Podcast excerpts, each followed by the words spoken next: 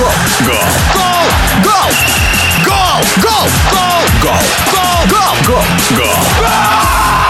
Голопом по Европам.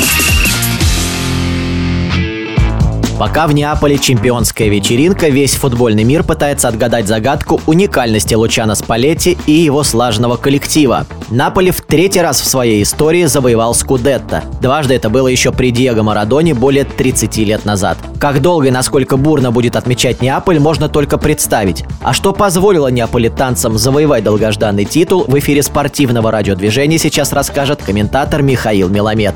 Просто идеальное понимание тренером э, лучших качеств своих футболистов, идеальное отношение человеческое за пределами поля э, между футболистами и тренером. Таким образом, вот, э, собственно говоря, и результат. По поводу Спалетти не знаю, два года. Как, обычно, когда люди не тренируют, у них это может либо в плюс, либо в минус уйти.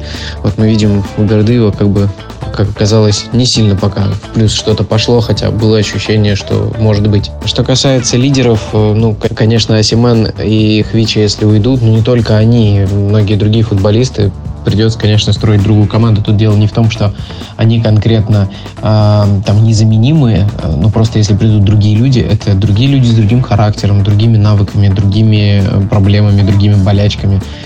Поэтому э, это просто все сложилось. Тренер, команда, э, ее, э, наверное, правильный подход, плюс болельщики немаловажно. И, конечно, видите как, переназвали стадион и, и все сразу. И, и сразу такое, такой успех впервые с тех времен, когда сам Марадона этого добивался. Поэтому я думаю, что э, серия А дала возможность Наполи проявлять себя. Наполи это, этим шансом прекрасно воспользовался. Можно было начать терять очки, тормозить где-то что-то, чтобы такое происходило, этого не было, поэтому Наполе, в принципе, идеально воспользовался ситуацией с другими командами и при этом проявив себя блестяще.